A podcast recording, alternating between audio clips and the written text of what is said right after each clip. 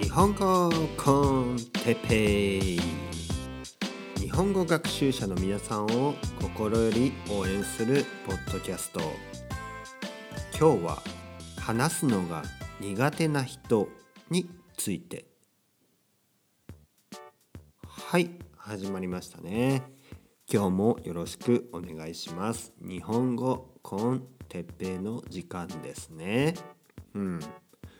これぐらいゆっく これこれぐらいゆっくり話した方がいいですかね。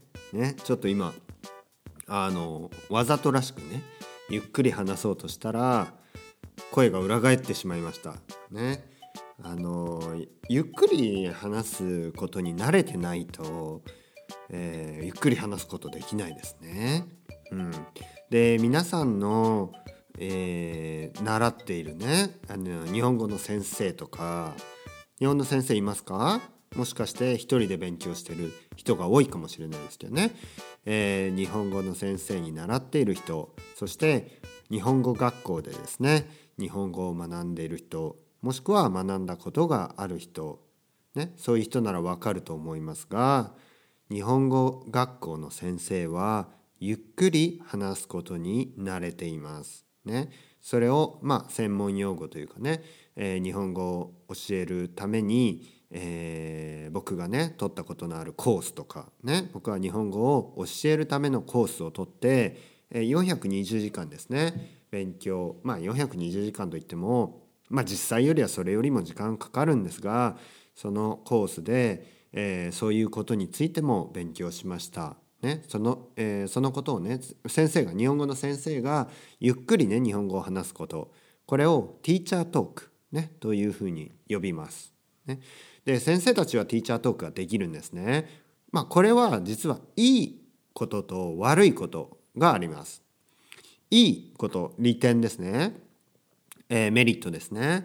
これは、えー、日本語学習者の皆さんが聞き取りやすい、ねえー、聞き取りやすい分かりやすい理解しやすい日本語である。ね、理解できるということは嬉しいことですね。嬉しいとモチベーションが上がってさらに日本語の勉強が進む。というわけでティーチャーティーチャートークのですね。先生がゆっくり話すことのですねメリットはこういうこと。そしてデメリットですね。デメリット悪い点。これはもちろんティーチャー以外はですねこういう話し方をしない、ね、そういう話し方をしない。ということで先生のことはわかるけど先生のね先生の言ってることはわかるけど先生以外の言ってることがわからない。そして先生以外の人の言っていることがわかるようにならない。ね。先生とばっかり話して先生以外の人の言ってることがわからない、うん、これは困ったことですね。なので実は中級者以上、ね、中級中級以上ですね。まあ、日本語検定でいうと、まあ、3級ぐらい取れたら、うんまあ、その後はですね、えー、先生にももしかすまあマンツーマンの先生だとお願いしてもいいかもしれないです。先生もう少しね普通の話し方をして大丈夫ですね。もちろん僕はまだわからないですけど、えー、普通の速さになれたいので普通のスピードでお願いします。ね、まあそう言われても先生によってはですねえー、ゆっくり話すことに慣れすぎて早く話すことが逆にできないかもしれないですね。うん、それは困ったこと。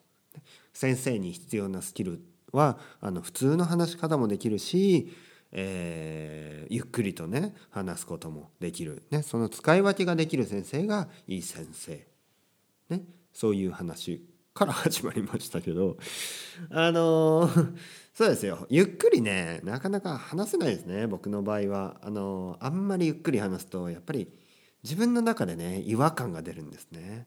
うん、なので、えー、そうですね僕のスペイン語の先生たちあの僕にはねあんまりゆっくり話してないらしいですね。うん、あの友達と話すのと同じスピードぐらいで話していると。これはね僕にとっては嬉しいね嬉しいことです。あ普通のスピードでも僕は分かるようになったんだな。ね、でもそもそもですねそもそも初めからゆっくりしたスペイン語に慣れてないというか速いスペイン語ね普通のスピードのスペイン語に慣れてたんですね僕は。うん、まずですね、えー、僕が接していたね未だに接してますけど接しているスペイン人たちは先生じゃないんですね。例えばうちの妻、ね、僕の妻ですねスペイン人の妻は先生じゃないですね。そしてその弟お父さんお母さん親戚みんなですね。みんな先生じゃないんですね。スペイン語の先生じゃない。なのでスペイン語ゆっくり話す話す話した経験なんてないんですね。なので、まあ、手加減なしに僕にねビシビシビシビシとねパラってね初めからすごい速いスペイン語でまあ僕にとって速いだけで普通なんですね。普通の速さのスペイン語で僕に話しかけてき、えー、た、うん、そして今でも話している。ね話しかけている。ね。えー、まあなのでねそのスピードに慣れてしまった。で皆さんが日本語学校に行って、えー、日本語のね先生のスピードにだけに慣れてるとこれはねいつかねいつかですよ。いつかといってももうすぐですよ。もうもうすでにかもしれない、うん、ちょっと困ったことになってしまうというのも先生以外のことがわからない。先生以外の人の言っていることがわからない、ね、そうならないようにここ日本語コンテッペイではですねできるだけ普通のスピードに近い。もうほぼ普通のスピードです。僕はねこれぐらいのスピードで話す日本人はたくさんいると思うのでこれぐらいのスピードに慣れていればほとんどの、え人が言っていることはわかると思います。ね、もちろんまああの実際のね現実のね社会現実の世界 生活では例えば東京に東京でね、えー、東京で、うん、うん、じゃあ渋谷のスターバックスでね待ち合わせをして、えー、日本人の人とね、えー、 intercambio、ね、インえ exchange language exchange みたいな感じで、えー、ちょっと時間を持ってね、えー、半分英語そして半分日本語とかで、えー、話話したとして渋谷のスターバックスうるさいですからまあ、うん、ちょっとわからないこともあるかもしれない。ただそれはですね、電話、電話とかね、電話も難しいですね。電話もノイズがあるし、スカイプもね、多少ノイズがあるしね。えー、まあそういう場で、場では、あの、僕のね、ポッドキャストみたいに、こういうクリアなね、音で、まあクリアといってもそんな、えー、そんなにクリアじゃないですよ。こう洗濯機がね、たまに回ってたりするんで。えー、まあでもクリアでしょう。イヤホンでね、イヤホンで聞いてる人は特に。うん。でこれとは違いますんであの現実のね実際の日本語はちょっと聞き取りづらい、ね、そういうことはあるかもしれないですけどそれも含めてそれも慣れていきますからできるだけですねオーディオを選ぶ時にあんまりゆっくり話している「こんにちは私の名前は田中です」みたいなねなんかそういうオーディオばっかりを聞くんではなく「ねこんにちは私の名前は田中です。これぐらいのねこれぐらいまあこれぐらいだったら普通ですよ。ねこんにちは。私の名前は田中です。ね。だから何？みたいなね。だから何？みたいな感じですけど。だから何？田中君だから何？えっとだから私は田中です。ね。だから私は田中って何？ね。何がそれ？はい。まあ、あまり不自然なねオーディオばかりを聞くんじゃなくて自然なオーディオを聞くようにしてください。ね、そしてできるだけ、えー、他のね、えー、外のノイズ、ね、騒音がねあるようなとこで聞くのがいいと思いますよ。例えばねこの日本語コンテッペを聞きながら外に出てください。外に出ればイヤホンをしててもね多少ノイズがあります。バスに乗ってください。電車に乗ってください。そういう 騒音に混じりながら日本コンテッペを聞くことによって現実にね実際使われる日本語を聞くためのね予行練習とね、えー、準備ができるという、まあ、そういう長い前置きから始まった今日の日本語コンテッペですね。えー、今日のテーマあ話が苦手な人についてね確かそんなタイトルだったと思いますけど、うん、えー、日本語にかかわらずね日本語とか英語とかスペイン語とかね、えー、僕は話しますがそういうね、えー、いろいろな国の、まあ、韓国語中国語ね、えー、タイ語とかねいろいろな国のね人が、えー、日本語学習してると思いますけど、えー、いろいろな国の言葉でね、えー、語学学習ですね語学を学習している皆さんにとってですねあのよくある質問があるんですよ。あのスピーキングがなかなか上達しない。ね、で僕の友達にですね、えー、内藤君という人がいますね。内藤君ね。えー、まあこれ本名ですけど まあいいでしょう。よくある名前だしね。じゃあ内藤君がね内藤君ってね、まあ、僕の後輩なんですよね、えー、後輩というのは年下の友達のことですね。えー、僕の後輩なんですけど内藤君はですね話すのがね、まあ、話すこと自体がねまあ苦手、まあ、本人も言ってます。僕はあんまり話が得意じゃないと。ね。まあよく言うまあ、口下手なタイプ、ね、口下手というのは話すのが下手、ね、あまりこう自分のことをね話すのが得意じゃない、ね、こういう人って世界中どこにでもいますよね。うんまあどこにでもいるでしょうね。うん。あの僕の周りにもたくさんいますね。うん。えー、まあ男の人に多いとかね言う説もありますけど女の人でもたくさんいますよ。話がね苦手な人。ね。でも話が苦手な人がね何も考えてないかというとそんなことはないです。ね、例えば内藤君ですけど内藤君はいろいろ考えてるんですよ。いろいろ考えてるけどそのね、えー、表現の手段としてね表現するねその自分を自分の思っていることを表現する手段としてね、えー、スピーキングですね。話す誰かにね誰かにそれを話すということがまああの特にね、えーえー、まあうまくないというか、まあ、特にそれが彼の表現方法じゃない。それだけです。うん。でそこにいいも悪いもないんですね。いいも悪いもない。ただしただしですね。ただしですよ。語学学習ということについて考えればやっぱりねそれは良くない良くないというかまあ残念なあ性質残念な性格なんですね。というのも皆さんの知っているようにあの語学学習というのはですよ特に試験とかねエグザムではスピーキングテストっていうのがあるんですね。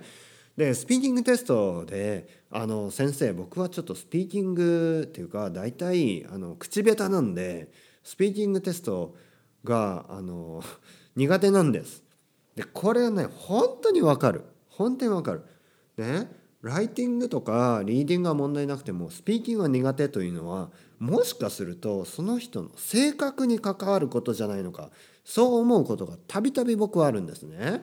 うん、というのもスピーキングテストでもあのまあまあスピーキングテストはまあちょっといろいろな国のいろいろな言葉でちょっといろいろなパターンがあるのでなかなか言えないですけど例えばねパートナーというか初めて会った、えー、試験会場で初めて会った人と話さないといけないいけないんですよね。試験官を前にして。ね、えー、あなたはどう思いますか？とかね、えー、いわゆるディスカッションしないといけない。でそんなの相手がガンガン話してくるね。相手がペラペラペラって話してくるタイプの性格だったら口下手な内藤君は、まあ、内藤君はね日本語ネイティブですけど多分ね日本語のスピーキング試験落ちると思いますね。受からない。なんでかっていうと彼はねもごもごなんかしてるんですよ。もごもごね。で内藤君どう思う？ね？内藤君はどう思いますか？っていうふうにね、えー、言われた場合うーんみたいな。うーんえー、っといや哲平さんはどう思いますか？みたいな「おいおいおいお前。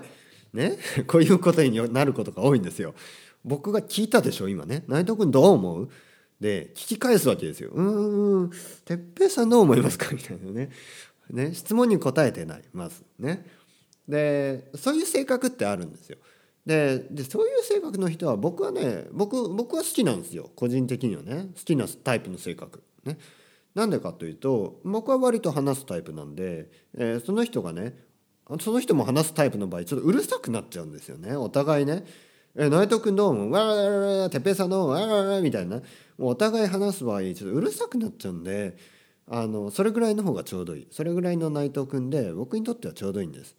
うん、だから友達でどうこうっていうのはあんまり関係ないここだよね。ただね、えー、語学学習にとってはあんまり話さない人はなかなかねこう、うん、語学が上達しにくいというかまああの目に見えて上達しにくいですね目に見えた上達をしにくい。うん、というのもあの例えばその内藤君がですよ英語を勉強するとして英語をねかなりのレベルになったとしても彼の性格は変わらないので「ね、What do you think?」内藤みたいにねね「What do you think?」みたいな「What do you think?」って言われても「Um well how about you?」みたいなね「What do you think?」No, no, no, what do you think? You?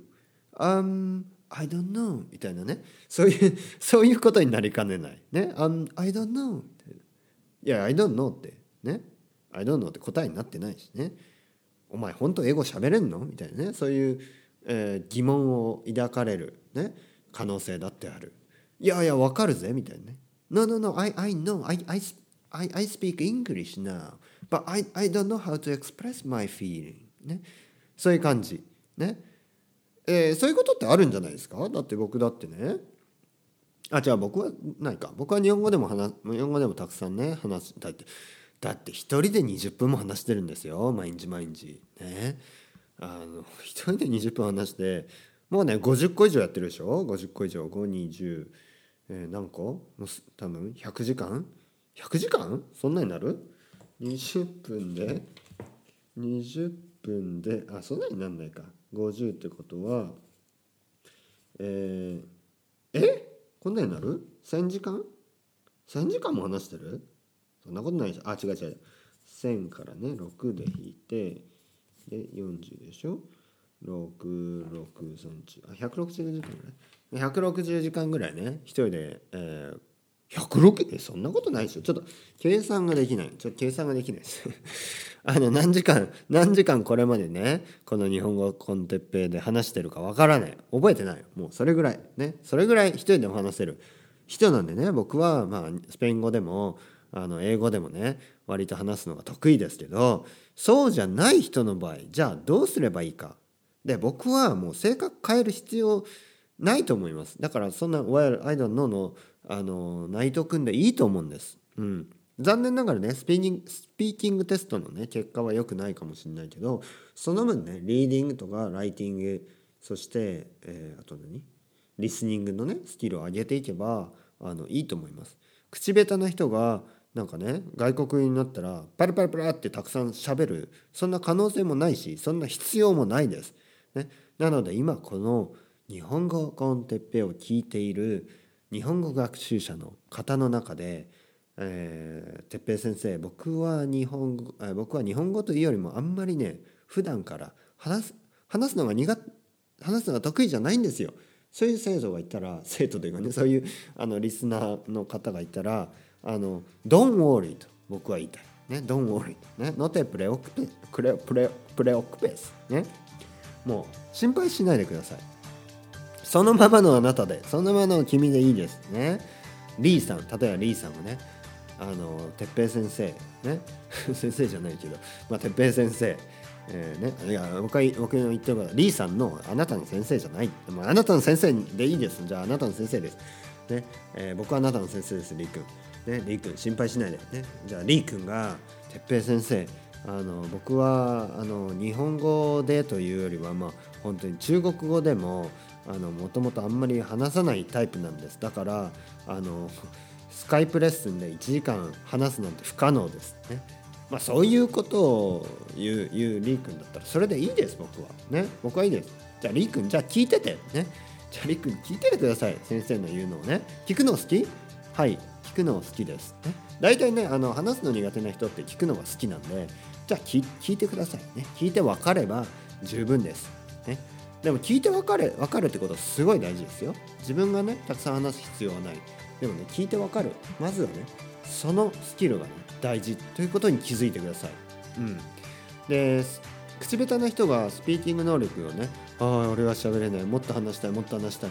それはねなんかおかしな話でだってもともと自分の母国語でも話さないじゃんあんまり。ね。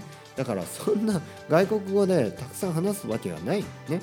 だってそれがあなたの性格ですからあのたくさん聞けばいいです。聞いて理解できるね。だからそういう人におすすめはやっぱりポッドキャストをたくさん聞く。